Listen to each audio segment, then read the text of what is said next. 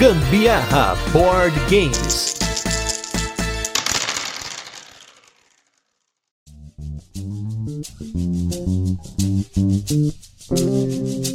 Jogar solo é um ato de você poder se conhecer como jogador de jogo de tabuleiro. É uma experiência muito diferente do que muita gente às vezes pensa. Às vezes as pessoas não refletem o quanto você poder jogar sozinho pode ser algo que você não está acostumado, mas sim uma experiência nova dentro dos jogos de tabuleiro e até em jogos mais antigos. A gente vai falar um pouquinho sobre isso hoje. Eu sou Gustavo Lopes, esse é mais um turno de comentários, esse programa no qual a gente fala sobre assuntos relacionados a jogos de tabuleiro que não entram aí nas nossas pautas semanais, é um episódio exclusivo para isso. E para falar de solo gaming, de jogos solo, eu trouxe dois especialistas que, por sinal, têm o primeiro nome igual, então nós vamos chamá-los pelos seus respectivos sobrenomes. Em primeiro lugar, quem tá chegando aqui é ele que já é da casa, ele que já gravou muitas vezes com a gente aí, tem muito conteúdo para compartilhar, e aí hoje ele ainda tem o podcast Arqueojogos, estou com ele aqui, Guilherme Toledo. Tudo bem, Toledo? Ô, Gustavão, muito obrigado, boa noite aí para todo mundo. É um prazer sempre estar aqui, ainda mais para falar de algo que cada vez mais eu gosto, que é jogar solo, cara. Então vai ser perfeito a gente poder conversar disso. E do meu outro lado aqui, estou com ele que, por sinal, é, olha como é as coisas da vida, né? Lá em 2020, quando eu comprei o meu Anacrone Infinity Box, a pessoa que me entregou em mãos esse tesouro dos céus, e também é um cara que escreve na Ludopedia com o seu blog especificamente, uma coluna especificamente sobre jogos solo, One Player Guild Brasil. Estou com ele aqui, mais um Guilherme, agora Guilherme Felga. Tudo bem, Felga? Beleza, cara. Beleza, Toledo. Vamos lá. Prazerzão ter o cara aí, velho.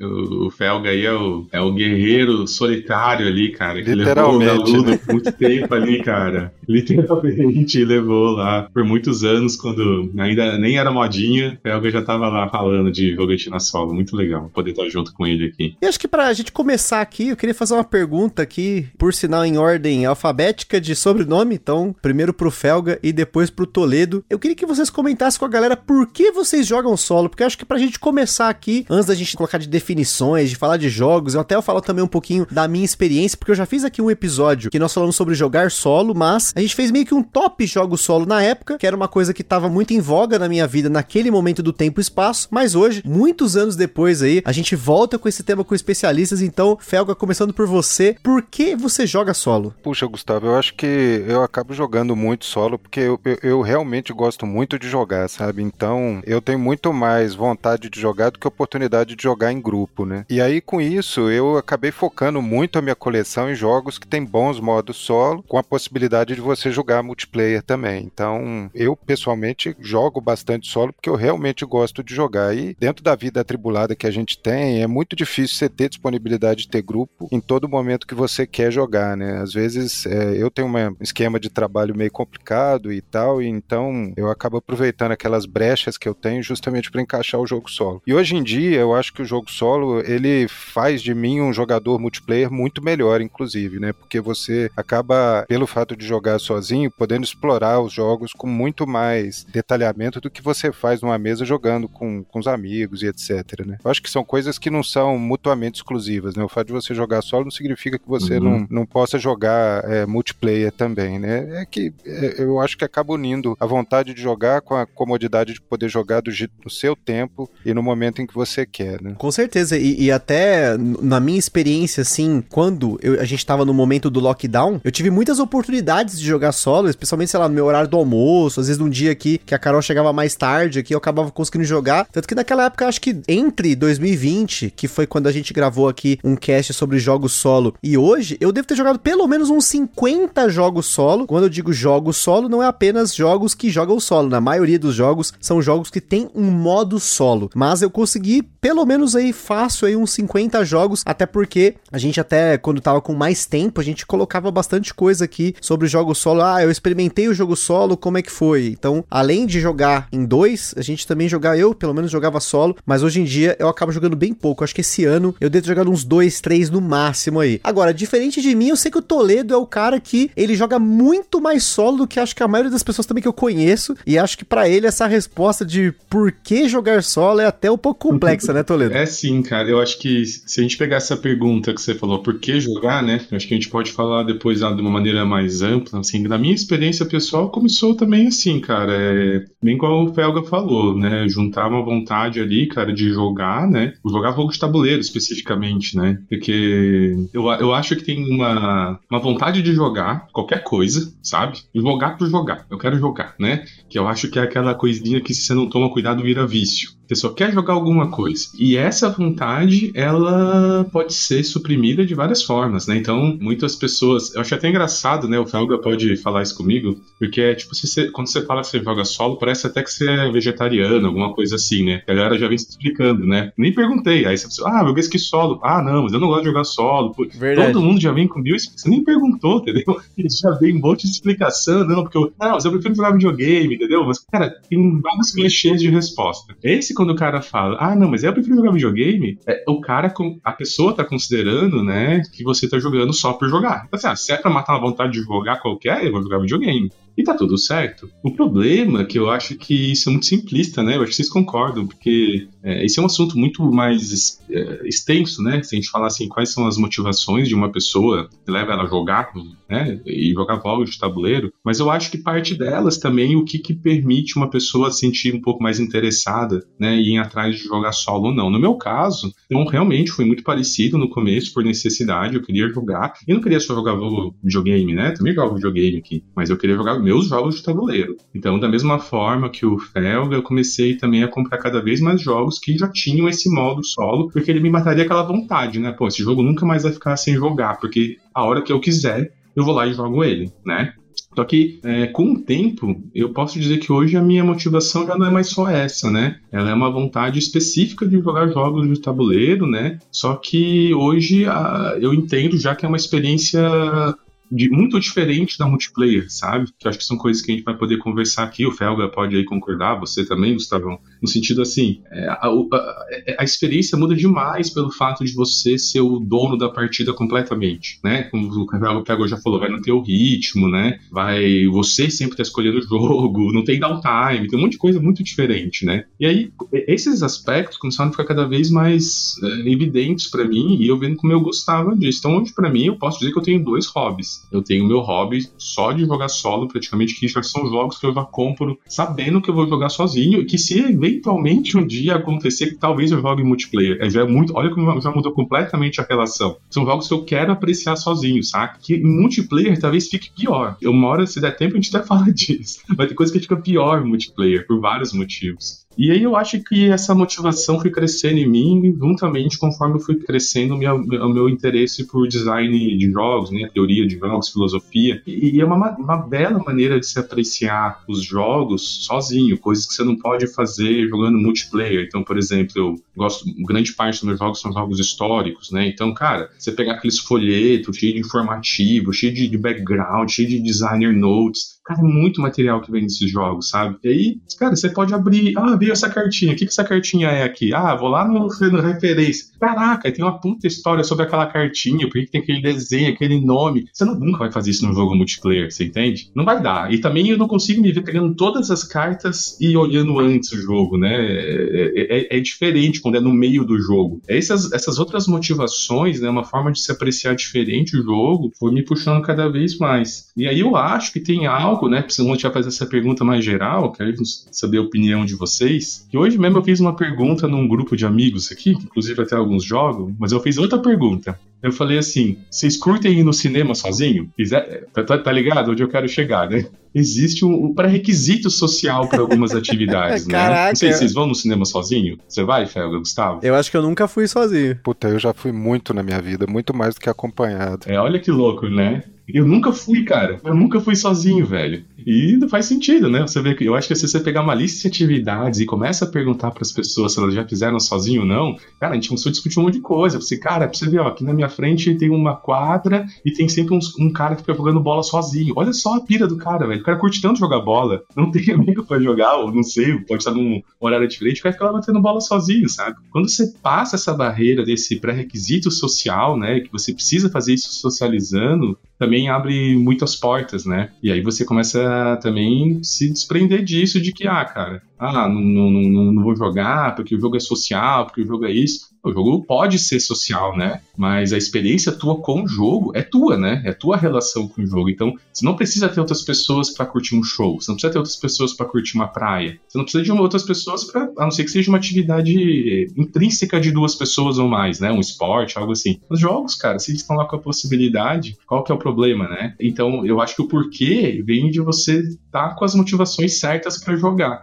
E eu acho que é meio que bizarro se a gente achasse que realmente todo mundo iria querer, né? Por isso que eu acho que ainda tem menos pessoas. Mas eu bato nessa tecla que eu acho que é um pré-requisito social que a gente coloca, sabe? De algumas coisas que precisam estar com mais pessoas e você não se coloca lá. Até mesmo quando você fala, e a gente falou sobre isso no episódio sobre jogar em dois, jogo de tabuleiro especificamente é uma atividade que, para muita gente, existe esse pré-requisito de ter até três Exato. ou mais pessoas. Até mesmo o jogar em dois já é uma coisa que muitas vezes é vista com, com outros, outros olhos. olhos. É como se fosse um outro outro hobby, como se fosse uma outra experiência, Perfeito, quando cara. na verdade é uma outra experiência, mas a questão é, qual que é a sua motivação para jogar? Por isso que eu quis colocar essa pergunta. Foi legal que vocês responderam assim, com respostas diferentes, mas que cabem no mesmo esquema que eu estava aqui refletindo comigo, porque existem atividades que você quer ficar introspectivo, você quer ter aquela experiência sozinho. Eu, por exemplo, gosto muito de ouvir música, mas no geral eu não gosto de ir em shows. Eu Olha gosto só. de ouvir sozinho. Eu gosto de, sabe, tipo, pegar meu fone de ouvido top e, tipo, deitar às vezes na cama. Eu quero ter aquela experiência sozinho. Quando, aí é uma parada bem louca, assim. Quando lança um álbum novo de uma banda que eu gosto, por exemplo, logo logo vai lançar provavelmente o novo álbum de uma, um cara que eu gosto muito, que é o Steven Wilson, que é o Harmony Codex. E o que, que vai acontecer? Quando esse álbum lançar, eu vou pegar esse álbum e eu vou ficar sozinho para ouvir esse álbum. Às vezes 4, 5, 10 vezes em silêncio. Às vezes trabalhando, provavelmente, mas é uma experiência que eu gosto de fazer sozinho. Uhum. E até uhum. mesmo o jogar videogame, que você comentou como um paralelo da galera que fala assim: ah, você joga solo, eu prefiro jogar videogame. Isso. O jogar videogame para mim, por exemplo, é uma parada que eu gosto de fazer absolutamente sozinho. Eu também. Coisa que, por exemplo, meus amigos gostam de jogar online. Eles gostam, às vezes, de até de jogar, às vezes, jogos diferentes, mas eles estarem conectados naquele momento. Exato. E eu prefiro jogar sozinho. eu quero ouvir a música do jogo, eu quero ter aquela experiência, eu quero ficar em silêncio e eu quero prestar atenção. Ô, Gustavo, é que eu acho que essa frase do Toledo do pré-requisito social, ela é muito oportuna, né? Que a gente parte do pressuposto de que o jogo ele, ele demanda um conjunto de pessoas para ele funcionar. E isso não é verdade para todo jogo de tabuleiro, né? Então, uhum. você tem muitos jogos de tabuleiro que te oferecem uma experiência solo que por vezes é muito superior àquela que você vai ter no jogo multiplayer, né? Então, eu acho que depende muito da daquilo que você procura para aquele momento, né? A gente sempre precisa pensar que tem jogo para todo mundo e para todos os momentos. Né? Você não vai pegar um Codenames, por exemplo, tentar jogar sozinho, que é uma coisa que não, faz muito sentido. Mas aqueles jogos que são intrinsecamente solitários, né? Que muito embora você possa jogar ele multiplayer, mas ele é um multiplayer solitário, você pode perfeitamente jogar aquele solo e ter uma boa experiência. Às vezes até uma experiência uhum. melhor, porque você não tem downtime, não, tem, não atrapalha o ritmo de outra pessoa pessoa, pode voltar uma jogada que você fez errado, enfim, você pode fazer de um jeito completamente diferente sem que você necessariamente perca a essência do que aquele jogo quer te oferecer, né? Então, eu acho que talvez o mais importante seja você entender que existem é, jogos com propostas diferentes para momentos diferentes, né? É, é, isso mesmo. Além de abrir a cabeça, né, porque existe, né, várias propostas. Eu tenho uma visão bem romântica do design, né? O Gustavo sabe, acho que o Felga também já sacou isso. Para mim, dá para ser arte, né? Não que sempre seja, mas dá para ser arte. Uhum. E assim, eu acho que quando um designer tá fazendo uma obra ali, tá querendo oferecer uma proposta, sempre tem o lado também de que é, como você se relaciona com aquilo, né? Que é o que vai dar a experiência. E aí o que eu vejo que vem para mim a, essa outra força, então a força do, do jogador, né? De estar tá muito afim daquilo, por, por, vários interesses, várias motivações possíveis, né? Se ele, como eu falei, ele quebrou esse pré-requisito social, ou para ele é muito baixo, ou ele tem muita vontade, não precisa necessariamente, né, ser baixo, você só quer ter muita vontade daquilo mesmo, de explorar. Eu acho que quando você tem esse momento de você escolher ali o design, também tem uma questão de que você não não precisa necessariamente só jogar jogos solo propriamente dito. Você, você concorda, Felga? Sim, Com tem umas surpresas que vão te aparecer quando você abre a cabeça pra jogar umas coisas que nunca pensou que você ia jogar sozinho também. Com certeza. E, porque, cara, é a tua relação com aquelas mecânicas, né? O Felga pode falar, o Felga joga muito mais é, euro solo do que eu, né? E eu jogo outro estilo de jogo. Se você falar com outras pessoas, tem pessoas que vão jogar outras experiências, né? Existe, né, ainda esse componente do que a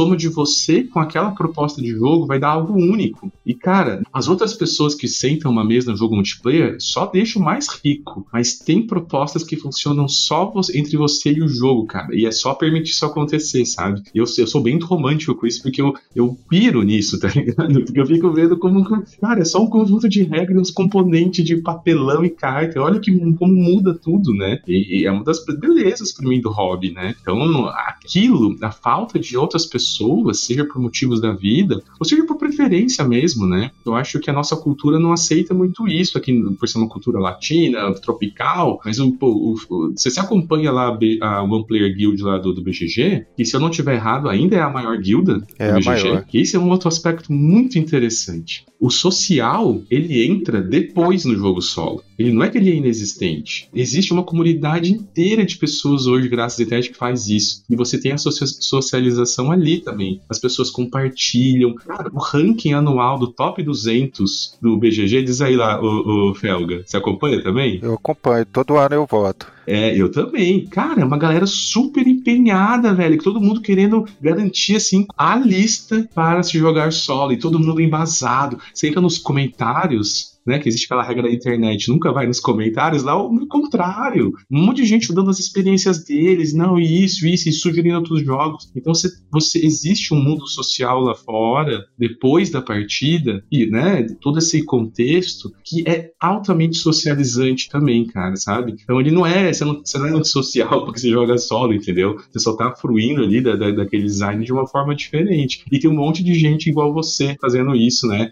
Visto aí, a maior guilda do BGG e tal, né? Então, eu sou um pouco romântico com isso, mas eu acho que é um, às vezes é passar por cima de uma coisinha que você nunca se pensou fazendo. Hoje eu me surpreendi quando com essa pergunta do cinema, e você tem uma noção que como pra mim era uma coisa estranha. Olha que loucura, né? E pra mim tem esse pré-requisito, talvez porque eu não gosto tanto de cinema nem de filmes. Então, pra mim, pô, se não for por uma experiência social, nem vou mesmo, sabe? E eu sou um cara que joga solo, mas eu posso vi- viajar sozinho. Tem pessoas que não viajam sozinho. Então, isso não tem nada a ver com o grau de socialização da pessoa, igual nós já vimos muitas vezes as pessoas serem cunhadas disso por jogarem solo. O Felga sabe bem, né? Ah, com certeza, mas eu acho que isso hoje, cara, é- já melhorou bastante, sabe? Eu fiquei pensando aqui da época que eu acho que a gente teve um, um momento há alguns anos atrás que foi realmente um divisor de águas, né? Só para contar uma história, teve um Kickstarter da Gameling Games pro Tiny Epic Galaxies há muitos anos atrás, acho que foi 2014, 2015, uma coisa assim. E eles faziam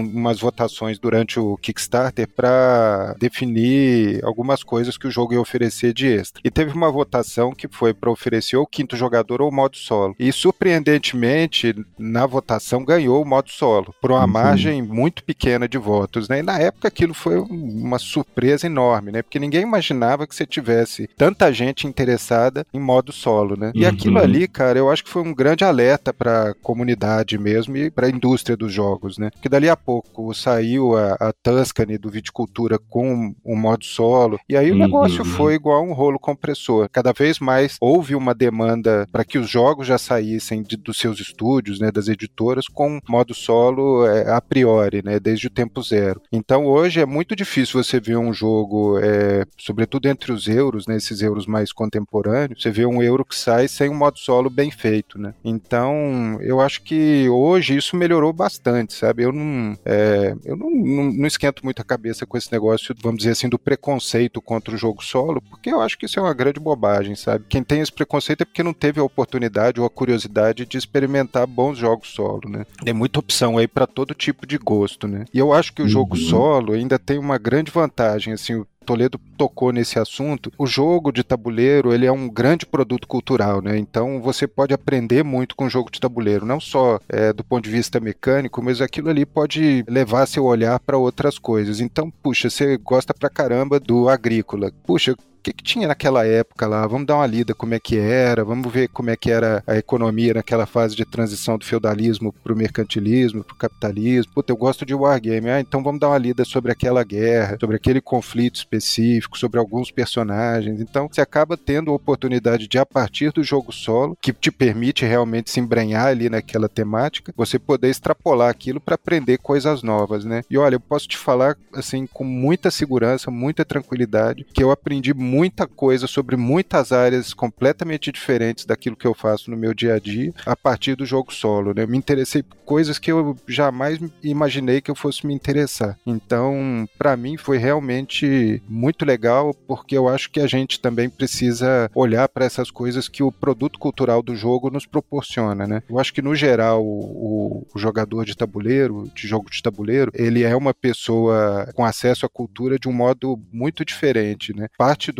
do princípio que o jogo de tabuleiro já é um produto de luxo por definição, independente dele ser uhum. importado ou não ser, dele ser caro ou barato, já é um, um produto de luxo. Então isso também faz com que a gente tenha acesso a outros produtos de cultura que sejam de luxo também, né? Então a gente precisa, é, dentro do que o jogo oferece, olhar para essas outras coisas também para poder de fato aproveitar, né? Mecânica por mecânica, uhum. puxa, eu acho que é bom, que é legal. Eu sou um cara super mecanicista, gosto dos mecanismos do jogo mesmo, mas quando a gente começa olhar para fora do jogo também é muito bom, né? Não, com certeza, né, Felg? E tem uma coisa assim que, para mim, você falou do Agrícola, né? O Agrícola foi um dos jogos que eu joguei solo, e na verdade, o jogar o Agrícola solo, assim, eu gosto muito de quebra-cabeças, né? De quebra-cabeças de qualquer sentido, seja quebra-cabeça, uhum. quebra-cabeça mesmo, ou no videogame, ou no jogo de tabuleiro. E o Agrícola era um quebra-cabeça que eu queria resolver, no sentido de eu queria tentar fazer mais do que 60 pontos. Eu uhum. queria sair do jogo com aquela sensação de agora eu aprendi a jogar esse jogo de verdade. Não só aprendi a regra do jogo, mas eu não passei fome, eu consegui utilizar todos os meus trabalhadores, eu criei minha família, eu joguei o jogo como ele deveria ser jogado, que é você tendo de tudo um pouco, mas de forma sustentável, né, pro jogo. E uhum. foi uma experiência que para mim foi muito interessante, porque eu sei que vários jogos do Uwe Rosenberg tem muito disso, dele colocar você para resolver um desafio, né, o Banquete Odin, o, o Agrícola, até mesmo o Nova Luna da vida, que também é outro que eu joguei. Pensando bem, eu acho que a maioria dos jogos do Uwe Rosenberg tem modo solo que eu tenho, eu joguei solo, porque tem essa coisa de você se superar, superar os pontos, superar um desafio, e isso uhum. para mim é muito legal, que é um tipo de jogo solo, que é um jogo de você se superar, ou superar o ponto, ou você superar uma tabela que seja, mas para mim já é alguma coisa, até mesmo quando você pega um jogo cooperativo, até já reclamei várias vezes aqui no podcast, de jogos que não tem nem que seja uma tabelinha para falar assim, olha, você tem que bater 100 pontos, tem que bater 50 pontos, tem que bater 20 turnos, sobreviver, sei lá, e isso é um, uma forma de experienciar para mim o jogo solo. Tem também vários jogos que eu, que eu joguei aqui, que eu joguei contra um adversário ou contra um dummyzinho, que ele só equilibrava o jogo de alguma forma, eu também tentava resolver o jogo, né, do, da minha forma ali, né, tentando jogá-lo para tentar superar alguma coisa, um desafio. Mas acho que a experiência mais, assim, intuitiva para mim foi quando eu comecei a ter contato com os automas, né, ou com os modos solo do David Tursky, que é um cara que hoje ele é especializado nisso, além de ser designer de jogos, e falo isso pelo nosso querido Anacrone, mas não só pelo Anacrone, ele fez modo solo para outros jogos, como por exemplo Clickerion, e até, enfim, tem uma lista, se você pegar a lista de jogos do David Tursky, no, no perfil do David Tursky, lá no BGG, ele tem uma lista de modo solo que ele já desenvolveu. Foi aí que eu comecei assim, claro, tem os dois lados. Você tem o fato de que você está jogando com um adversário que você se sente jogando contra alguém, mas ao mesmo tempo você tem que controlá-lo de alguma forma, nem que seja como, ah, você vira uma cartinha e faz alguma coisa, pega um recurso, vira uma cartinha, anda uma casa, vira uma cartinha e muda a posição de alguma coisa. As alavancas você tem que mexer de alguma forma, que para mim é interessante, mas aí vai muito de cada um, né, Felga? Porque inclusive uma das coisas que eu achava muito legal lá do One Player Guild Brasil era quando você analisava esses modos solo, e um deles que eu me lembro de você ter analisado muito bem e que me fez refletir sobre isso foi o modo solo do Anacrone, né? Ah, com certeza. E eu acho que hoje você tem muita opção de bons modos solo, né? Você tem, é, como você falou, alguns designers que são especializados em modo solo, né? É, eu cito o Morten Monrad Pedersen da Automa Factory, é, que é o cara que criou o, o Automa da, do Viticultura, né? Que na verdade é o Automa, né? É, foi nomeado como tal. Uhum. O Turks também já fez vários jogos com, com bom, bons modos solo, né? E, e hoje você tem um monte de gente que está caminhando nessa seara também, né? Até que dentro do Brasil você tem algumas pessoas que estão olhando muito para essa coisa do do, do modo solo, né? Eu acho que isso, como eu falei, é, é uma demanda que o mercado acabou impondo, né? E eu acredito que muitos jogos virão com, com bons modos solo daqui por diante, né? Eu não acho que todo jogo deva ter modo solo, honestamente, eu acho que tem jogos que não comportam, ou que às vezes tem modo solo que não deviam existir, mas eu acho que muita coisa vai, vai vir com modo solo, né? Eu dou um exemplo aqui de jogo que. um jogo que eu adoro, mas que tem um modo solo que para mim é sofrível, é o Five Tribes, por exemplo, né? Eu acho um baita jogo, mas ele teve um modo solo que foi criado uns anos depois do lançamento do jogo, que a meu ver não representa a mesma experiência que o jogo base oferece, né? Então, esse é um exemplo negativo do modo solo. É, é um jogo que eu comprei, vendi, comprei de novo para jogar e vou vender de novo, justamente por isso, né? É interessante como que tem modo solo que abertamente muda o jogo, né, base, né, Felga? Você já pegou algum desses? Já. Pelo menos é declarado, ó né? Não, ele já ele é honesto com você. Não tem como jogar o, base, o jogo base solo, beleza? Mas tem uma coisa parecida aqui que você vai jogar, é um jogo diferente, usando os mesmos componentes, etc. Vai te passar uma ideia. Tem, tem, tem designer que é honesto faz isso, né? O Uve tem um jogo, todos os jogos dele, os big boxes dele, tem algum tipo de modo solo, mas ele tem um jogo que é o Mercator, que é um jogo que ficou meio perdido dentro da, do catálogo dele. O Mercator tem um modo solo que é funcional, é, é gostoso de jogar, mas é uma experiência completamente diferente daquela que o jogo oferece no modo multiplayer. Uhum. Então, eu acho que quem procura o Mercator a partir de ter jogado multiplayer tem uma experiência bem diversa quando olha para o solo. E eu Neste caso em particular, eu acho que a experiência solo dele é pior do que a experiência multiplayer. Não é um jogo que eu uhum. acho que seja bom para se recomendar para solo. Né? O meu tá aqui, eu não pretendo me desfazer dele por questão de, de puro colecionismo mesmo, mas é exatamente isso, né? Muda bastante o jogo, né? Isso. E você comentou desses modos solo que às vezes não precisava ou não deveria ter, né? Ou que às vezes é complexo demais, né? Acho que para mim um grande exemplo são os jogos do Vital Lacerda. Mais especificamente sobre o On Mars, porque quando eu comprei o On Mars, eu queria jogar de qualquer jeito. Eu falei, eu preciso jogar esse jogo. Eu acabei de che chegou o jogo, eu já tava colocando ele na mesa e aí eu fui jogar ele solo. E assim, a experiência solo dele para conseguir manejar tudo era muito complicado. Porque além de ser um jogo complexo, eu ainda tinha que controlar um jogador, um, um segundo jogador, com umas regras muito complexas. E isso, assim, eu consegui jogar tal, mas foi uma experiência muito sofrível para mim. Você chegou a jogar ele com a expansão? E aí que vem a parada. Com a expansão, ele tem um cenário específico para você jogar solo. Eu não joguei esse, esse modo ainda, porque eu ainda quero colocar ele na mesa, jogar ele de novo, aprender, jogar em dois e aí tentar jogar as outras, os outros módulos da expansão. Mas com certeza, um dos motivos pelo ter comprado essa expansão foi porque se tudo der errado, eu vou conseguir jogar ele pelo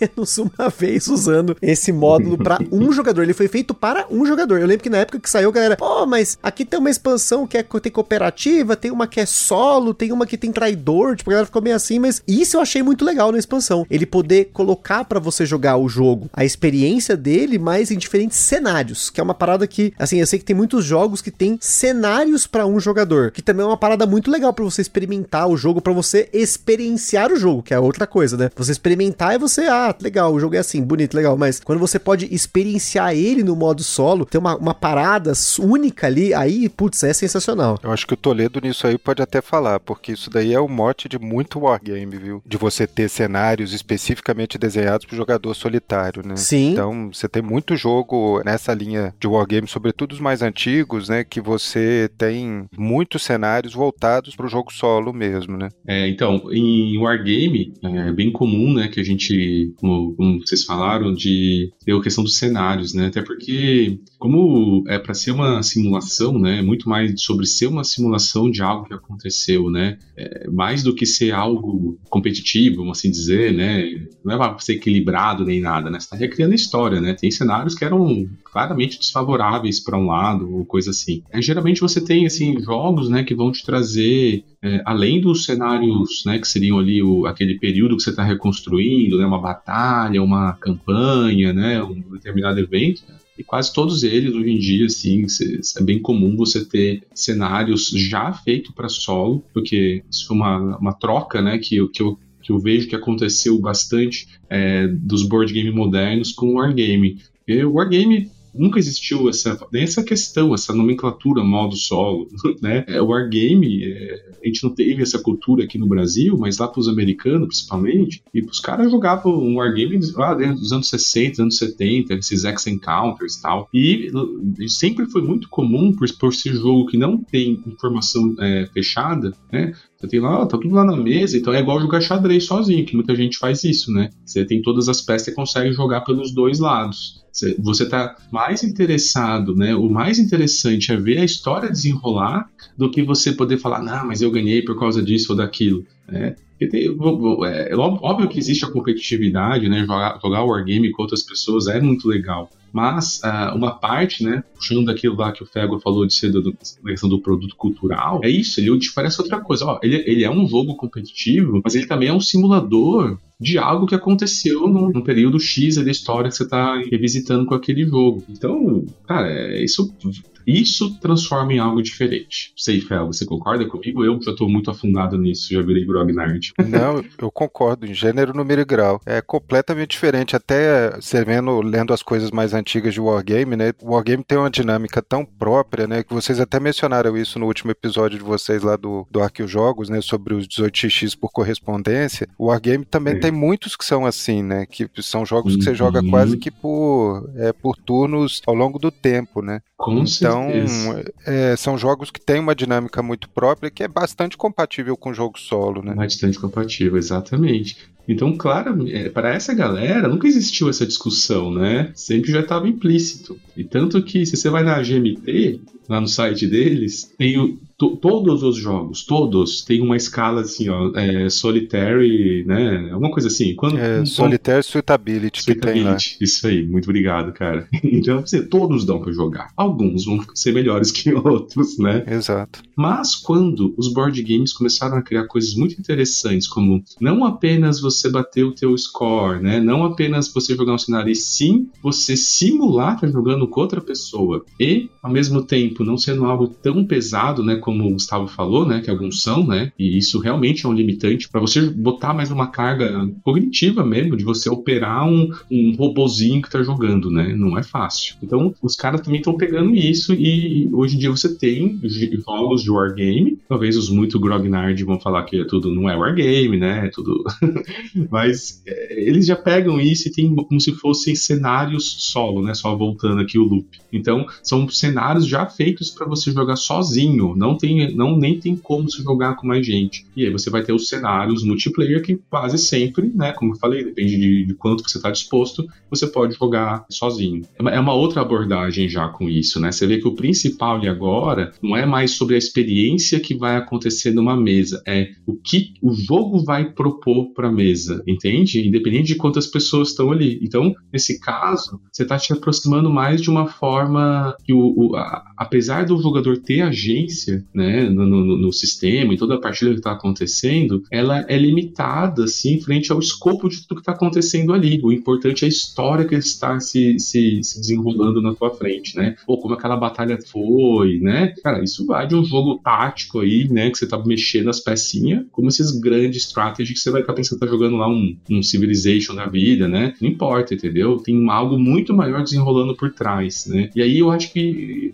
jogar quem já estava no game já estava acostumado com isso também, no sentido. Né? E hoje tem essas trocas muito mais indo para lá. Eu tô com um aqui que eu tô jogando há um tempo, né? É um Atlantic Chase. Cara, super recomendo para qualquer um que queira jogar. Mas ele, olha o meio de de nicho, né? Ele é de solo ou 1x1, tá? Ele vem um livro inteiro, cara. Grosso aqui, meu irmão. Não é um jogo feito nas pressas, modo solo. Não, ele foi feito pensando solo. Então ele tem um livro inteiro de cenário solo, um livro inteiro de cenário competitivo. Já é um jogo de 2021. Então ele fala ó, para quem está acostumado a, né, quer jogar simulando, usa aqui que ele vai ser uma coisa mais parecida com o Automa, entendeu? Ele vai simular um, um outro oponente para você, então ele já muda algumas regras. Então ele, cara, adapta para você ter uma experiência single player e jogar aquele sistema. E o outro livro, que é o do um contra um, ele já tá dizendo lá também, mas você também pode jogar solo, óbvio, né? Não tem nenhuma informação fechada aqui, é só jogar. Então, olha a amplitude que abre de possibilidades de experiência com o mesmo jogo. A GMT, ô Toledo, é. eu acho que talvez seja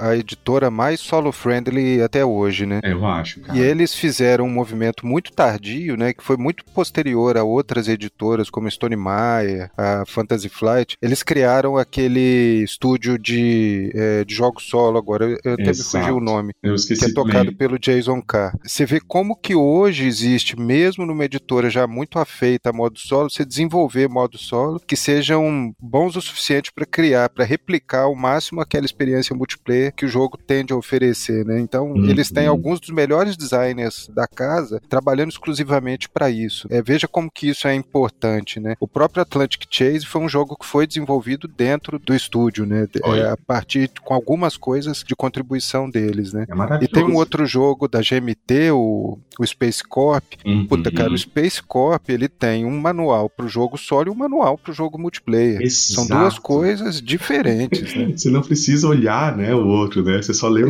solo, cara. Exatamente. É outro nível. Hein? E até na contramão, assim, uma coisa que eu achei muito legal que no DOF desse ano, a Mosaico lançou um dos poucos jogos solo que é somente solo. Ele é tipo, contar jogadores. Um, acabou. Que eu vejo de um design assim mais. Assim, é claro, a gente tava falando sobre. Vou até depois puxar isso de novo, mas sobre cada vez mais terem bons modos solo e as editoras exigirem dos designers um modo solo pro jogo. Uhum. Até reedições de jogos que já existiam estão saindo com um modo solo. Mas o legado de Yu é um jogo exclusivamente solo que foi apresentado pra gente lá. Eu não cheguei a jogar, mas eu, eu conheci o jogo. Eu achei muito interessante a proposta proposta e depois eu fui, acho, beleza, vou dar uma pesquisada aqui sobre jogos que foram publicados, que fizeram sucesso e que são apenas solo. E tem alguns jogos que são muito bons que, assim, eu só não tenho hoje por falta de espaço aqui, pra falar a verdade, mas eu queria muito, né, pelo menos um ou outro aqui, para ter experiência, que é o Under Falling Skies, foi publicado aqui no Brasil pela Devir, esse foi publicado aqui. Tem o Final Girl, que é um jogo bem grande, que é um jogo de sobrevivência, né, um tipo uhum. um, jogo de horror. É, são trocentas que... expansão e... Nossa, é uma cacetada de caixa. Quem conhece a Paula Deming, né, que ela participa do canal lá do Watch It Played, mas ela tem o canal dela também. Ela faz parte desse jogo como um personagem e ela jogou esse jogo várias vezes, né, em, em lives. E um outro que ele já é um jogo, eu acho que se eu não me engano, ele é uma reimplementação de um jogo que já existe, que é o Holoplomachus Victorum. Eu não sei se é assim que se pronuncia. Oplomachus, é. Oplomachus, Isso, boa. Uma série. E é um jogo gigantesco também. Eu cheguei a ver a caixa desse jogo. Eu tô olhando pro e... meu aqui, tá em cima da mesa. Aí, ah, você tem, que da hora. que é exclusivamente solo 2023. E, gente, de novo, é uma caixa imensa, é um tabuleiro imenso. E é não é um jogo simples, assim, tipo, ah, eu vou controlar um negocinho aqui. Não, é um um jogo que tem uma campanha para você controlar, né, o Felga? É, o, o Hoplomachus Victorum, ele incorporou um monte de elementos. Eles fizeram um KS ano passado, retrasado. Tinham três versões do Hoplomachus que foram lançadas nos últimos 10 anos aí, e eles fizeram o Victorum, que é um modo campanha do Hoplomachus, e uma segunda caixa, que é o Remastered, que tem alguns cenários que foram pinçados dos, das três versões anteriores, né? Então eles deram uma acertada em regras, fizeram alguns é, rebalanceamentos de, de alguns personagens e cartas do Hoplomachus e fizeram essas duas versões. O Victorum eu peguei, ainda não tive a oportunidade de jogar, ele está aqui aberto, já, já olhei o jogo, já dei uma lida no manual, mas é um jogo exclusivamente solo mesmo. A, essa editora, a Chip Theory, é uma das, das mais afeitas a jogos solo, né? Assim, uhum. o, o Hoplomachus foi um dos primeiros lançamentos deles, fez muito sucesso. Eles lançaram depois as duas outras caixas e os outros jogos deles, o Too Many Bones, o Cloudspire e o Elden Ring, né, que eu acho que é o que vem agora, é, ano que vem, todos eles têm modo solo legais. Então, é uma editora que sempre que lança alguma coisa, eu pessoalmente fico de olho. São jogos assim, com um desenvolvimento premium, um material super premium e um preço ultra premium, assim. É, é uma coisa que, assim, dá até vergonha de pagar isso, sabe? Eu consegui pegar esse jogo porque eu fui para fora e consegui trazer um preço mais em conta, né? Mas não é uma coisa que é fácil trazer para cá. É, quem não manja é porque a, né, a assinatura dessa editora, que os jogos sempre tem, né, tem umas fichinhas, né? Como se fosse umas fichas de poker, né? Isso, isso. Essa chip theory. É, é um material Exatamente muito isso. bom, cara. É, eu tive um dos Oplomax já, os antigos. E pra você ver como é que era, um jogo que era, na verdade, de solo e um X1, né? E um Isso. solo, a galera comprava só pra jogar solo, né? Tipo, funcionava muito melhor. Tem jogo que acabou, talvez, eu nunca sei, ó, Mage Knight, por exemplo, que é um, sempre um falado, né? O, mas das antigas era o jogo recomendado sempre. Pra mim, sempre achei que funcionou, funcionava melhor solo. Vai saber se o Vladão lá na, na época quis fazer solo mesmo, né? Qual foi o, caminho que ele fez, né? Esse jogo sozinho e aí enfiou mais gente, né? Mas o Gustavo falou aí de jogo solo. Aqui no Brasil, a gente recentemente teve alguns bons jogos é, exclusivamente solo lançados, né? O Legado de U acho que foi o último, o Under Falling Skies, teve o Onirin, que é um super clássico, né? É, assim, é uma paciência, é, paciência solo. Né? Moderna, né? cara. Nossa, joguei tanto no celular yes. esse jogo que eu não quis nem pegar ele fisicamente, é, igual o Friday. É, Exatamente, esse é o outro. Mas eu acho que assim, eu olhando para trás, sabe, quando eu entrei no hobby, eu tenho provavelmente menos tempo de hobby que vocês dois. Eu comecei a, a mexer com, com joguinho há uns 10 anos atrás, mas naquela época era assim, pensável que viria um jogo exclusivamente solo pro Brasil, né? É verdade. Eu acho que isso é uma tendência completamente irreversível. Não, isso não, não vai mudar. É. Vai ser legal saber com quanto que vendeu, né? Esse aí, porque eu sei que o Under Fallen Skies até, eu não sei, eu não manjo muito do mercado, mas não flopou não, né, Gustavo? Cara, não que eu saiba, ah, assim, eu acho que ele teve uma, uma boa recepção, até porque eu acho que quando se pensa nessa experiência de vender jogos solo, assim, é, muitas das editoras, elas devem pegar uma tiragem um pouco menor, talvez uhum. o limite ali mínimo, pelo menos para experimentar, ó, será que vai dar certo? Será que vai vender? Uhum. Mas a todo mundo que jogou o Under Fallen Skies que eu conheço falou muito bem do jogo. Bem é, eu que não joguei por, como eu falei, por falta de conseguir uma cópia pra cá, porque eu também tô cheio de jogo, né? Sim. Pelo menos os que eu tenho aqui, ainda consigo jogar solo se eu quiser, né? Porque, inclusive, para mim, a melhor experiência que eu tive jogando jogo solo, até então, tinha sido o Anacrone, né? Na época que eu, a gente tinha feito o episódio lá dos jogos solo, se eu não me engano, depois eu fiz um insert para falar do modo solo do Black Angel, que você joga contra o Hal, que é muito louca a experiência, assim. Eu me senti, tá, sabe, jogando contra um adversário, assim, que tava me arregaçando mesmo. E ele era muito simples de controlar. Mas, posteriormente, eu acabei jogando o modo solo do Nemesis, que eu amei, porque eu me senti no filme do Alien. e o mais louco é que, tipo assim, como eu falei no episódio do Nemesis, quem não ouviu depois pode voltar aí, são experiências diferentes você jogar o jogo em dois jogadores, você jogar ele completamente cooperativo, você jogar ele semi-cooperativo e você jogar solo. Eu amo o filme Alien, uhum. né? O, o, o, oitavo passageiro. Isso. Então, quando eu joguei o modo solo do Nemesis, eu me senti exatamente no filme, sozinho na nave ali, quando já tá tudo cagado, tentando sobreviver. E os bichos indo atrás de mim e só eu podia resolver aquilo. Eu não podia contar com ninguém para me ajudar. Então, foi uma experiência assim que para mim foi animal. Foi o que para mim foi um divisor de águas de pensar que o jogar o jogo solo não é um substituto, não é um paliativo e ah, eu prefiro jogar videogame. É você querer jogar solo pela experiência que ele traz. Isso, com certeza. Eu acho que tem alguns jogos que o modo solo te traz um, uma série de camadas que são muito difíceis de você ter no, no jogo multiplayer, porque é, a experiência da imersão no jogo mesmo é, é, muito mais fácil no jogo solo, né? Porque você está de fato concentrado e manuseando o jogo uhum. sozinho. Você pega um jogo com uma estrutura muito narrativa igual o Arkham Horror Card Game, cara, é, a experiência solo do jogo é um negócio fenomenal, porque é, você consegue de fato mergulhar naquela historinha que o jogo tá, tá te contando, tomar algumas decisões,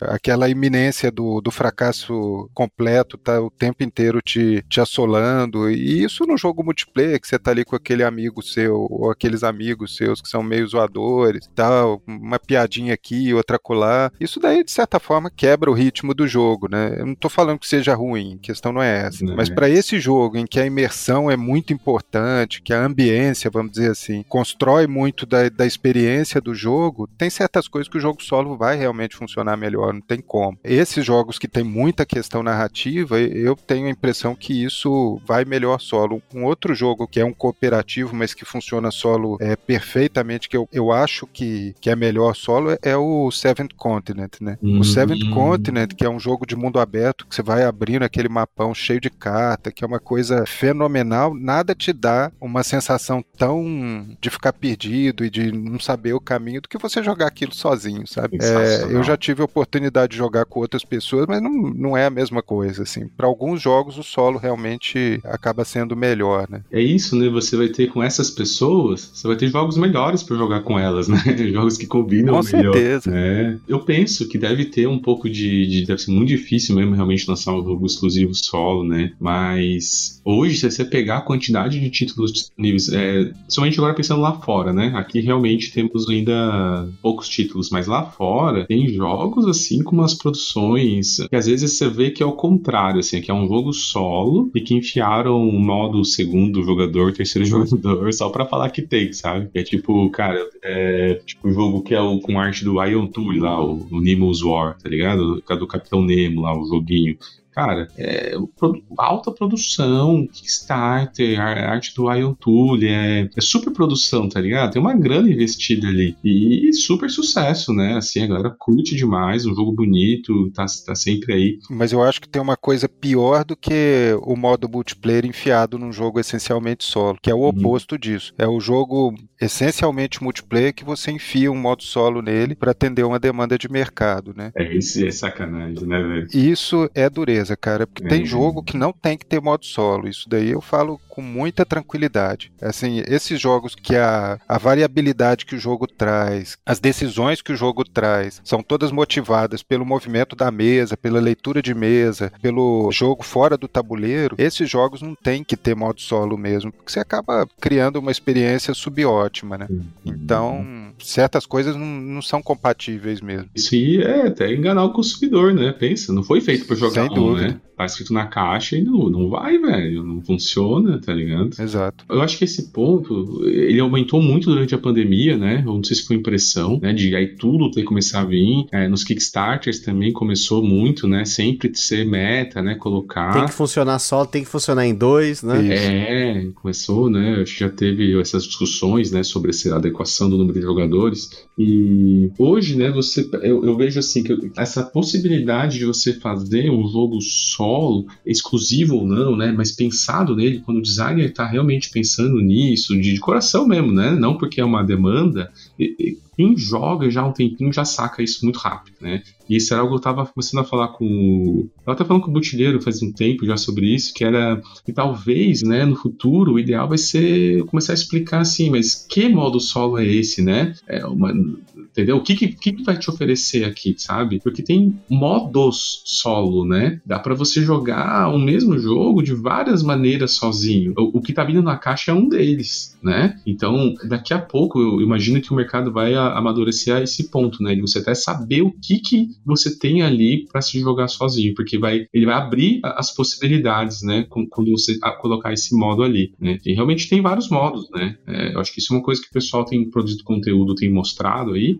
eu quase recomendo muito aí, quem gosta, né, tá nos ouvindo e tá no Instagram, tem um, uma conta muito boa lá que é Jogando Solo e a pessoa, uma pessoa muito dedicada em produzir conteúdo para explicar pra galera, tá explicando lá tudo lá, os modos, quem são os criadores. Pô, tem alguém que tá empenhado em produzir conteúdo. Super também. bacana a conta dele mesmo. Muito, viu? não é mesmo, Felga? Diz aí, que tá empenhado em ensinar a galera, né? Com certeza, e, e assim, fotos legais, assim, um é. conteúdo muito bacana, eu recomendo também. Eu vejo que essas coisas então, se o cara já tá, o cara já tem conteúdo suficiente numa conta para produzir conteúdo todo dia só para se falar sobre jogo solo, né? Em board game. Olha que loucura isso. Eu já tá, já, já tá bem maduro isso, né? É, é uma questão de que agora o mercado responder, uh, né? Assim, responder bem para as editoras trazerem mais títulos, porque lá fora tem muita opção. E isso, Toledão, quando não é a própria comunidade que acaba desenvolvendo de uma forma muito bacana um modo solo pro jogo. Uhum. Assim, tem inúmeros casos que, inclusive, depois se tornaram o modo solo oficial do jogo, mas eu queria comentar sobre uma parada que é aqui do Brasil, que é o Pedrobot. Pedro, sabe?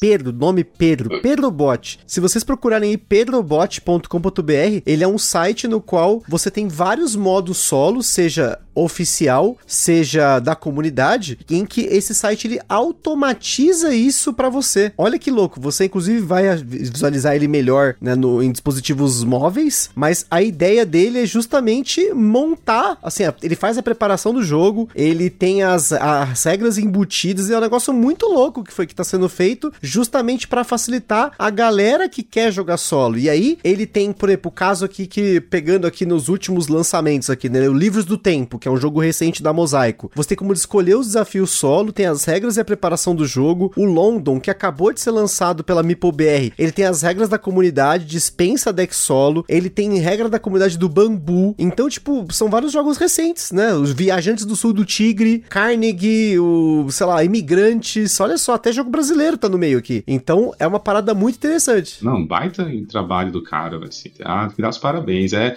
assim, é impensar, né? É muito legal saber a dedicação que o pessoal tem para fazer a coisa acontecer, né? É a parte social de quem joga solo, tá ligado? É muito legal, cara. E o Gustavo falou um negócio que é muito bacana, assim, a comunidade de jogos solo é uma comunidade, eu acho que quem joga solo é porque gosta muito do hobby, sabe? Que uhum. gosta realmente do jogo. E tem muitos modos, bons modos solo que foram desenvolvidos pela comunidade, né? Uhum. Eu tô vendo aqui no Pedro Botti um que depois foi incorporado na, na expansão, que foi o do Granalstro Hotel, que foi do mesmo cara que desenvolveu um modo solo pro Brass, tanto o Birmingham quanto o Lancashire, que é, é excelente, é absolutamente é, recomendável. Então, a comunidade solo, ela felizmente consegue trazer algumas saídas para quem quer jogar algum jogo que não tem um modo solo oficial, mas que às vezes tem um bom modo solo desenvolvido por terceiros, né? Uhum. Sempre vale a pena para quem tem esse tipo de curiosidade dar uma olhadinha no BGG. Eu às vezes quando tem algum algum jogo que eu tomei de olho e tal, eu sempre faço a pesquisa no BGG para ver se tem algum modo solo que me pareça minimamente funcional. É lógico que como o Toledo comentou, com o tempo a gente vai aprendendo o caminho que as coisas seguem e você consegue lendo rapidinho as regras falar, puxa, isso aqui vai funcionar, isso aqui não vai. Exato. Mas sempre vale a pena dar uma olhadinha, porque tem muita coisa boa não oficial da comunidade que funciona bem, viu? Muita coisa. Muita coisa, cara. Me lembra um pouco a comunidade, assim, né? eu gosto de fazer os paralelo com a indústria do jogo digital, que para mim é muito similar, tipo, assim, a galera que faz mod no Steam de um jogo, sabe? Assim, que às vezes, cara, os mods acabam sendo incorporados. Quando tem uma comunidade apaixonada, que eu acho que é isso mesmo que o, que o Fega falou, não tô falando que quem joga multiplayer ou não, mas existe um apreço demais ao design daquele jogo, quando o cara tá jogando sozinho, pensa que o, o cara que vai lá desenvolver o modo solo tal, né, vai postar na comunidade, a galera responde, e a galera vai fazendo. Cara, tem jogos, né, que é pro contrário. Diz aí, Félix, você vai no BGG e tem quatro modos solo. Exato. V3, versão 4, e você vê, oh, os caras estão batalhando, então você vai começando a ver, não, porque esse aqui é melhor assim, esse aqui é melhor por isso. Vou dar dois exemplos, né, de jogos multiplayer que tiveram modo solo desenvolvidos pela comunidade verdade, são ótimos modos solo. O primeiro é um jogo que o Gustavo já falou, que é o Tricerion. O Tricerion, na segunda expansão dele, veio um modo solo que foi criado por um usuário do BGG e desenvolvido pela, pela equipe do David Turks. E o outro, que eu acho que é o exemplo, assim, o melhor, mais cristalino exemplo é o Root. A melhor experiência que eu já tive na minha vida com um jogo de tabuleiro foi com o Root jogando com seis jogadores. Sem dúvida, foi a melhor experiência que eu já tive. Depois de ter jogado o Root com seis jogadores, eu não acreditava que aquele jogo tivesse um modo multiplayer à altura. Mas o Root, é, o modo solo dele, que foi também desenvolvido pela comunidade, é um modo solo absolutamente funcional e que replica bem a experiência do jogo. E eu vou mais longe, assim, quem vai bem no modo solo do Root se torna um jogador multiplayer infinitamente melhor. Porque você entende alguns caminhos que o jogo adota que jogando com muita gente é difícil você perceber, né? Então ainda tem esse benefício difícil, né? Com certeza. O bot te ensina a jogar, né? Te ensina um caminho, né? Pra você navegar ali no meio, né? Do, da, daquele Exato, exato. Um exemplo disso também, assim, outros jogos, né? Que são os coins da GMT, uhum. eles têm aqueles flowcharts que são é, flowcharts que, que te permitem, quando você tem baixas contagens de jogador, você não está com a mesa completa, você utilizar os bots justamente para é, encher a mesa, né? Porque eles dependem, são jogos que dependem da interação das facções, né? Isso. Todas têm que jogar sempre, né? Todas têm que jogar sempre. E uma coisa que até o próprio Volco, que é o cara que criou o, o sistema Coin, ele fala, é que o, o modo solo, embora esses jogos não sejam idealmente feitos para jogar solo, quando você utiliza o bot, se você tiver dúvida, olha o que, que o bot faria naquela situação. Uhum. Porque as decisões do bot em geral são decisões muito otimizadas, né? Que o jogador dificilmente teria instintivamente aquela iniciativa. Então, quando você olha para o modo solo e você consegue aprender com o modo solo e se contrapor a ele, isso faz de você um jogador multiplayer muito mais difícil, né? Assim, você tritura seus oponentes, né? Então, até para quem quer ser competitivo, o modo solo é, é, é, legal como uma forma de aprender mesmo, né? Uhum. E esse o Coin é interessante, cara, é um bom exemplo, porque são essas flowcharts, né? Que eu acho que isso já é um, um passo além, né? De você ficar seguindo ali um algoritmo, nem todo mundo vai ter cabeça para isso, mas olha pra você ver como eles vão absorvendo do mercado de BG, que eles, uma certa edição, acho que foi no Gandhi em diante, já era décimo volume, se eu não me engano, começou a ser um sistema que é, que é por cartinhas. É uma flowchart disfarçada, assim, por cartinhas. Exato mas já é muito mais agradável, muito menos assustador que você pegar um, uma folha A4 com, com um monte de quadrado se ligando, né? Eles estão aprendendo também, né? Mesmo a galera ali mais, mais roots também tá vendo que essas facilidades ajudam. Pô, cara, você deixar isso um pouquinho mais. Você já fez um, um sistema que simula bem um oponente, oferece experiência, mas agora vamos pegar esse lado mais da elegância da galera ali da, dos BGs, de deixar isso um pouquinho mais afinado para ter menos demanda do jogador, etc, né? Isso é um amadurecimento incrível da, da comunidade. E tem muito mão dos jogadores nesses modos solos aí que a gente estava falando até agora, né? Muita novidade foi desenvolvida pra, pela comunidade, né? Para funcionar bem. É, com certeza. Até os caras da GMT que desenvolveram o Arjuna, que foi esse primeiro bot que veio no Gandhi mesmo, eles eram jogadores, né? Eles começaram frequentando um evento que a GMT tem lá, que é o, o Weekend at the, at the, Warehouse, né? Que eles abrem o, o armazém da GMT para receber os jogadores, né? Uma vez por ano. Esses caras frequentavam e começavam a conviver com os designers, né? Então, os coins foram desenvolvidos, em sua maioria, é, por pessoas que estavam realmente enfronhadas dentro da comunidade, né? É, isso dá uma, uma ideia de como que essa comunidade é uma comunidade é, de fato ativa, né? Uhum. O próprio Under Falling Skies era um jogo print and play, né? Que é outra coisa. Foi um PNP. É um print and play, que é outra coisa que a comunidade faz também. Cria vários print and play pra você jogar ali e tal, e solo, tudo, né? E um deles era o Under Falling Skies, aí Exato. deu certo. Né? É, eu tava até esperando esse gancho aí, porque a gente tem falado muito de carteado, de vaza aqui. Hum, e até um abraço pro Magana, que participou aqui do nosso último episódio que a gente falou sobre o top carteados, que ele mostrou para mim o For Northwood, que é um jogo de vaza para você jogar solo e que tem versão print and play que se você quiser baixar agora, você vai entrar agora no BGG, vai procurar For Northwood, a solo trick taking game e lá na seção de downloads tem o arquivo para você baixar ou a URL, né, o endereço para você baixar os arquivos em alta resolução para você imprimir e jogar na sua casa. Olha só, a gente tá voltando, né? É o paciência melhorado, praticamente. Putz, exatamente. Nossa, não sabia que existia isso. Que é uma parada que eu joguei muito na minha vida, viu? Não só digital, fisicamente também, também, paciência. Eu gostava de jogar digital, é, no baralhinho mesmo, né? Nossa, esse aqui eu não conhecia não, já, já vou não. baixar aqui. É, viu? muito legal, bela, bela sacada da galera. Eu tô pra imprimir esse, que inclusive ele é uma reimplementação, e também aí, se você procurar no BGG, ele tá como The Emissary. Hum. Então, se você voltar lá na página do For Northwood, se você clicar na reimplement, ele reimplementa The Emissary. E aí, se você entrar no The Emissary, você vai ver que as fotos do jogo é um baralho comum, com umas cartas viradas para baixo, umas cartas viradas para cima. Aí, novamente, se você quiser jogar, provavelmente deve ter as regras lá. Não cheguei aí no detalhe, foi mais uma curiosidade que eu acabei pegando, descobrindo o For Northwood e tentando entender da onde que saiu essa ideia, né? Porque se assim, até vaza você tem para jogar em um jogador, olha só, não é para você jogar em O2 cooperativo, dá para jogar solo. Não, não, é uma vaza que foi feita para jogar solo. Então fica a dica aí. Tô curioso pra ver. E inclusive queria que vocês dessem dicas aí, ó, pra galera aproveitar que a gente deu várias dicas aí, mas começando aí pelo Felgo e depois pelo Toledo, pensando em jogos solo. Se você for desse que dar dica pra galera que quer jogar solo, jogos bons solo que tem no Brasil, ou se a galera quiser importar, o que, que vocês recomendariam? Eu falo assim, não, esses jogos aqui tem boas experiências solo, não precisa ser jogo exclusivamente solo, mas jogos têm uma experiência solo muito boa. Bom, eu vou dar três sugestões aqui, né? É, a primeira sugestão que eu dou é um jogo exclusivamente solo, que é o Onirin, que eu comentei, né? O Onirin, para mim, é um grande passatempo, né? Ele tem uma versão aplicativo que talvez seja até melhor do que o jogo físico, porque é um jogo que você precisa embaralhar eu muito, prefiro. né? É.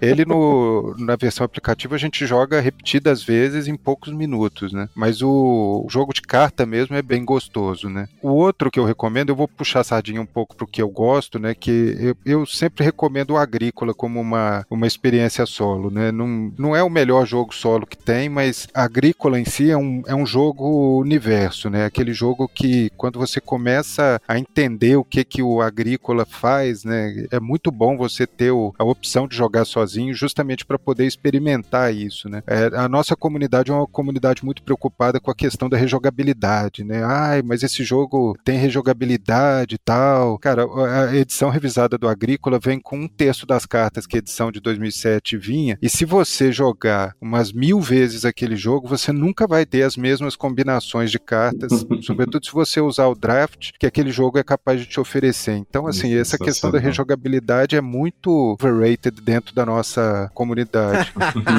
eu falei isso é, aqui também, a galera sabe. O, o jogo em si, a partir do momento que você começa a explorar ele, ele vai te oferecer muita coisa para você se divertir, né? E a última sugestão que eu vou dar é um jogo que, chegou aqui na minha casa tem muito pouco tempo, que é o Castles of Burgundy. Essa versão é, é edição especial. Eu tive a oportunidade de participar do grupo de playtest do jogo quando ele estava ainda em desenvolvimento. É, e a primeira vez que eu joguei ainda com o protótipo, né, do modo solo, deu para ver claramente que aquilo ali ia ser espetacular, né? E de fato, quando o jogo chegou aqui em casa, eu fiquei absolutamente embasbacado, sabe? É o melhor jogo solo do Feld, sem dúvida, e essa versão é espetacular. Você pode jogar só com o jogo base que funciona muito bem. É, logo logo deve aparecer um print and play aí para fazer os, os componentes do modo solo, então é, acho que é uma coisa que vale ficar de olho, porque eu realmente fiquei muito impressionado. É um jogo do um, um modo solo do David Turks, né? Então é do estúdio dele, né? O jogo não foi o modo solo não foi desenvolvido por ele, mas é, é realmente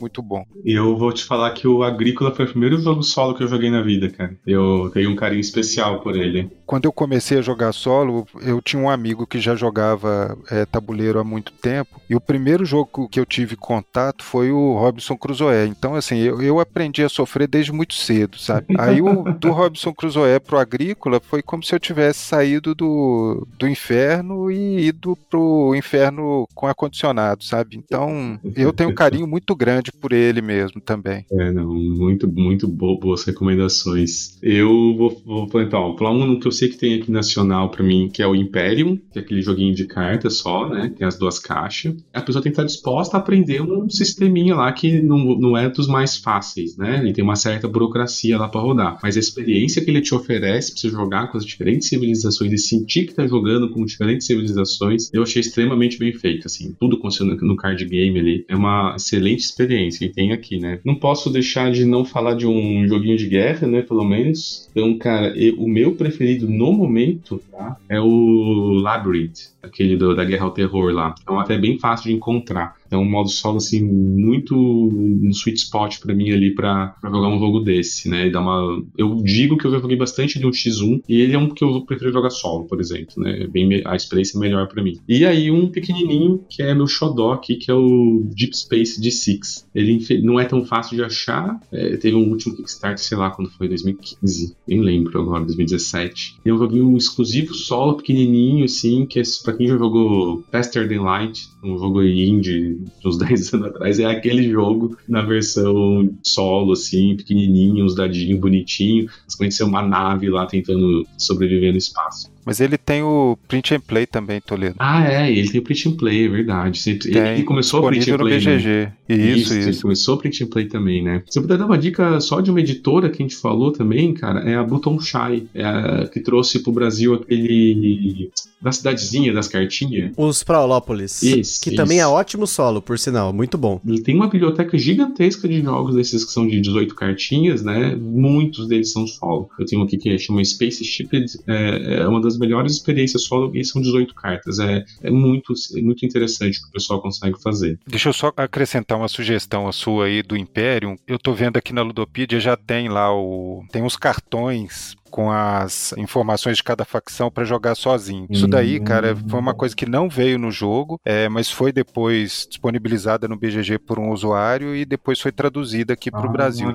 Bom. Isso daí cara. muda muito a experiência do jogo, porque Uhum. facilita muito, você não precisa ficar indo e vindo no, no manual. Ó, pra você ver. Então tem o arquivo lá no, na página do Imperium Clássicos, eu tô com ele aberto aqui. É, eu nem sabia não. Eu, eu- você vê, eu já tinha gostado sem saber disso, ó. Então vou gostar mais ainda. Valeu pelo toque. E sobre o Onirin, né? Eu recomendo você que tá nos ouvindo, se você puder ficar só no aplicativo ou só no Onirin, tá muito bom, porque se você for atrás da família de jogos do Onirin, meu amigo, você tá ferrado, porque não é um, não é dois, são muitos jogos. E eu me lembro que quando eu conheci o Onirin, eu fui atrás pra conhecer os outros jogos, né? O Castellion, tinha o Nautilon, ah, enfim, tinha um outro que era o, acho que o Sylvion e o Urbion que tinha na época. E esse Urbion era um jogo assim caríssimo, caríssimo do BGG, coisa tipo assim 70, 80 dólares. Eu nem sei se ainda tá nisso, mas é assim, coisa de louco, né? O Ubion tá esgotado e ele inclusive foi proibido de ser vendido por uma questão de direitos autorais. Então o cara que desenvolve esses jogos da franquia do Onirin não vai ter reprint desse jogo. Então quem tem, tem, não, não vai sair mais. Olha só. Tá vendo? Então já sabe, né, meus amigos? O jogo out of print com problema de direitos autorais, já sabe. Negócio vai, você vai pagar os tubos aí, né?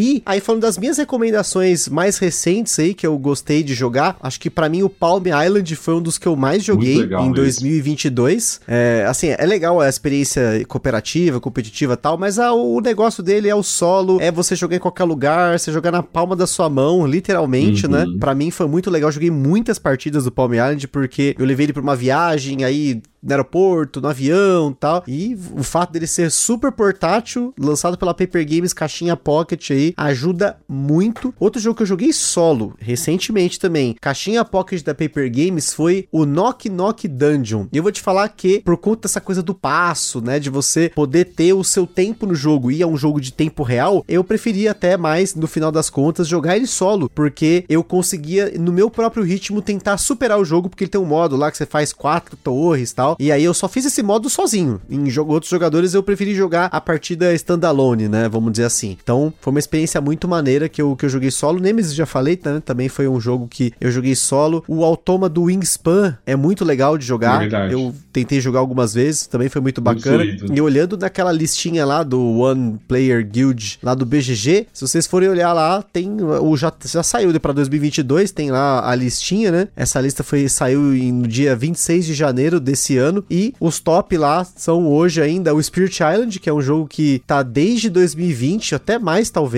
é, em- no top 1 da galera que vota lá. O Benji Knight, que a gente comentou aqui, no top 5 ali tem o Marvel Champions The Card Game, o Arkham Horror The Card Game e o Too Many Bones também, que o Felga comentou. Mas eu queria fazer uma menção honrosa aqui nessa lista, que o Ark Nova entrou em décimo lugar. E ele Ó. acabou de ser lançado e já tá, né, nesse... Quer dizer, em 2021 ele não tava ainda nesse ranking, provavelmente, porque muita gente ainda não tinha jogado em 2021, porque 2021 ele tinha sido lançado só lá na Alemanha. E depois, 2022, que ele foi aí romper, né, as barreiras continentais e aí foi lançado em um monte de países, né? Uhum. Então, eu não joguei ele solo, né? Ele foi lançado aqui no Brasil em 2023, a gente fez cast. Eu não joguei ele solo, mas depois de ter visto aqui, eu falei, caramba, né? Não, não tinha pensado nele para jogar solo aqui, né? Eu joguei o Ark Nova duas vezes solo, mas ainda não, não deu pra eu ter uma opinião formada a respeito dele, não, sabe? Uhum. Ele tem, inclusive, um modo solo que foi desenvolvido é, pela comunidade, que chama-se Arno, se eu não me engano, que parece que oferece uma experiência melhor do que esse modo solo que está no, no manual. São umas cartinhas, é pouca coisa para imprimir, e se eu não me engano, tem um playmat junto também. É um jogo ok, assim,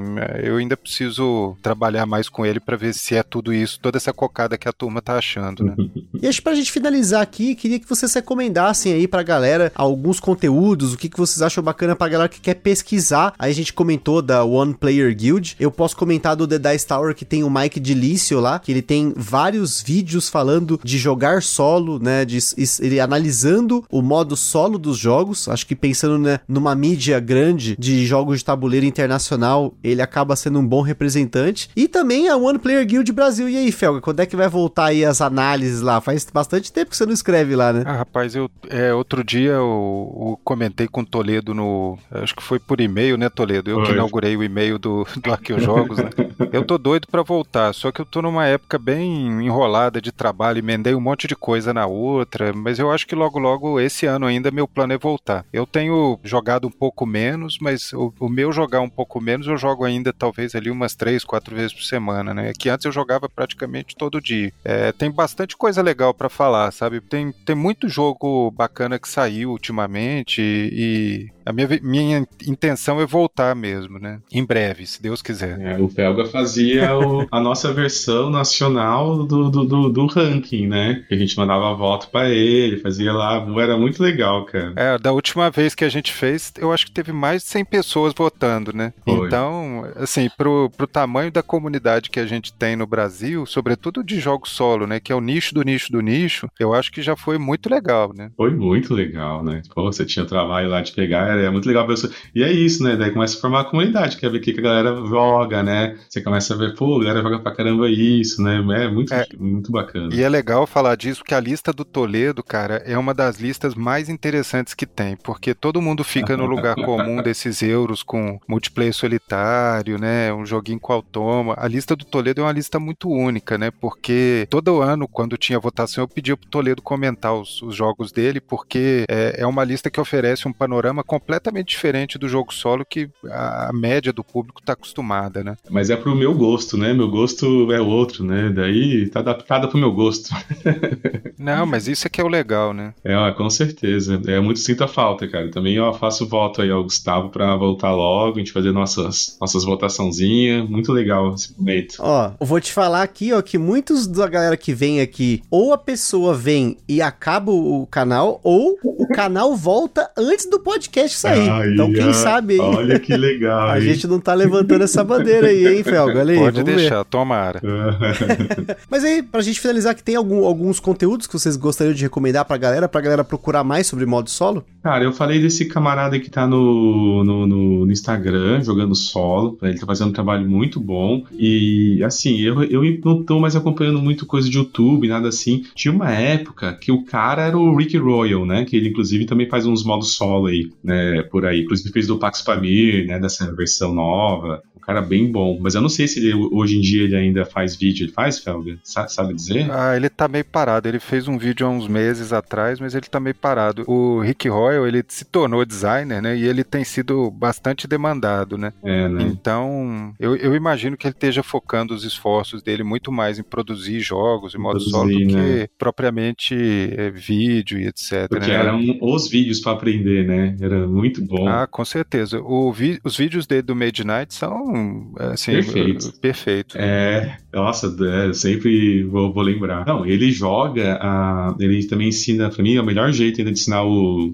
War of the Ring, lá, o Guerra do Anel né? É um jogo complexo, isso. né? E ele joga solo ensinando, e é maravilhoso. Você fala assim, nossa, dá pra jogar solo isso, né? Aliás, é um, um desafio, ó. Também um desses aí que tem um modo no BGG lá, fenomenal pra quem quiser. Eu acho muito curioso que a gente não tem um canal é, de YouTube mesmo, ou um podcast mais dedicado a jogo solo no Brasil até hoje, sabe? Porque é, eu vejo o tamanho que a coisa tomou, que a indústria tá tomando no Brasil. Eu acho que essa daí é uma seara aberta para quem tem interesse em, em ir nesse caminho. Uhum uhum. poder produzir coisa com qualidade, porque certamente vai ter quem procure, sabe? Eu acho que Lá sim. fora tem bastante gente, sabe? Tem uhum. o, o, Toledo falou do Rick Royal, tem o pessoal do One Stop Cop Shop que faz bastante vídeo solo. Uhum. Tem um canal que, que é muito voltado para wargame, que é o Players Aid, né? Acho que o Toledo uhum. deve conhecer. Eles uhum. fazem muito review de jogo solo. Tem o Marco Omni Gamer também, que era um cara que fazia muito review dos jogos da Victory Point Games, né? E de alguns, algumas editoras de wargame. E tem uns podcasts também, mas assim, é, a produção solo tá baixa em, em, termos de podcast gringo, sabe? É, no gringo tinha um que era o Solosaurus, eu cheguei a escutar um tempo, mas não sei o que aconteceu depois. É, depois parei de ouvir também. E eu acho que um, uma outra fonte legal também é, é, a One Player Guild do BGG, sabe? É você se subscrever na One Player Guild, porque sempre tem alguma coisa interessante sendo comentada por lá, sabe? Quer seja sobre o jogo solo mesmo, ou, ou perguntando sobre jogos multiplayer que tenham modo solo da comunidade. Sempre tem uma discussão legal nesse sentido, né? Ah, só de entrar lá, pegar a última lista do top 200 e ficar navegando por ela, nossa, já tem muito conteúdo ali. Muito link, né? Ter muita. Certamente. O cara vai descobrir muito jogo. Eu aprendi muito jogo ali, cara, nessa lista. Sempre anotando os nomes, ia vendo ali os, os gostos que batia. Pô, aprendi muito ali. Uma ótima recomendação mesmo. Então, esse é pessoal, queria agradecer aqui aos nossos Guilhermes, Guilherme Toledo, Guilherme Felga, por compartilhar essa experiência sobre jogar solo, sobre modo solo e conteúdo solo. Você que tá ouvindo provavelmente esse podcast solo, né? Porque é muito difícil você ver alguém ouvindo podcast na caixinha de som com os amigos. É. Provavelmente é uma experiência mais introspectiva que você tá tendo ouvindo as nossas vozes aqui no seu fone de ouvido, no som do seu carro. Espero que vocês tenham gostado desse episódio, mas sem dúvida queria agradecer aí a esses expoentes do modo solo que estamos aqui comentando com vocês. Valeu mesmo aí, Toledão, e valeu, Felga, por compartilhar esse momento com a gente. Valeu, Gustavo. Muito obrigado pelo convite. Obrigado pelo convite, Toledo. E para você, Gustavo, parabéns aí pelos quatro anos, viu? Eu sou ouvinte desde os primeiros episódios do, do Gambiarra, viu? Tamo junto, tamo junto. Obrigadão, Gustavão. Valeu, Felga aí, cara, por ter também esse prazer de poder falar contigo aí, uma, uma né, poder ter essa conversa. Foi muito legal para mim. E, Gustavão, obrigado mais uma vez aí pela oportunidade de falar, cara. Muito, muito legal, cara. É, parabéns aí, sabe que também tamo junto, né? Sempre dando ali, torcendo pra caramba aí por, por você e pela Carol. Também queria agradecer agradecer aí a, a comunidade, né, cara, que joga aí solo aí, que a galera se ajuda aí com os vários modos, né? Meu, é isso aí. Vai lá no Player Guild do BGG pra vocês verem. Quando o Felga abrir a dele, já vai estar tá.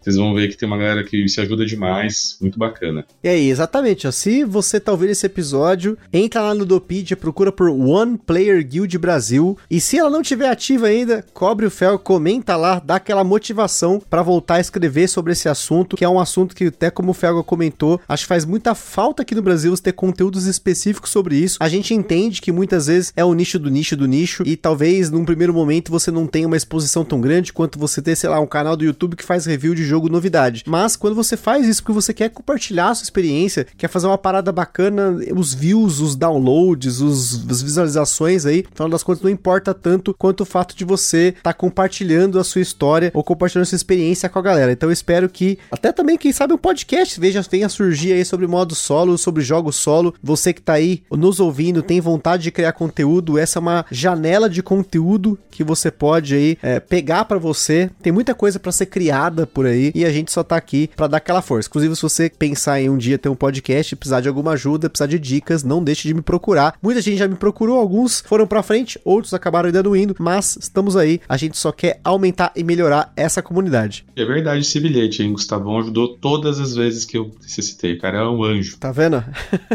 o Arqueojogos tá aí, não tá pra mentir, é, né, Toledão? Arqueojogos é o podcast para jogos não instagramáveis, né? O Gustavo falou isso no, no episódio de 4 anos, né? Que agora os jogos têm que ser instagramáveis. O Arqueojogos é um dos jogos não instagramáveis, né? Nossa senhora, gente. É o do jogo obscuro. É o, é o jogo obscuro. É, é o né? analógico do analógico, né? Quase da idade da pedra, né? Caramba, cara, e tem umas coisas feias mesmo. Então é isso, pessoal. Espero que tenham curtido esse episódio. Aquele forte abraço e até a próxima.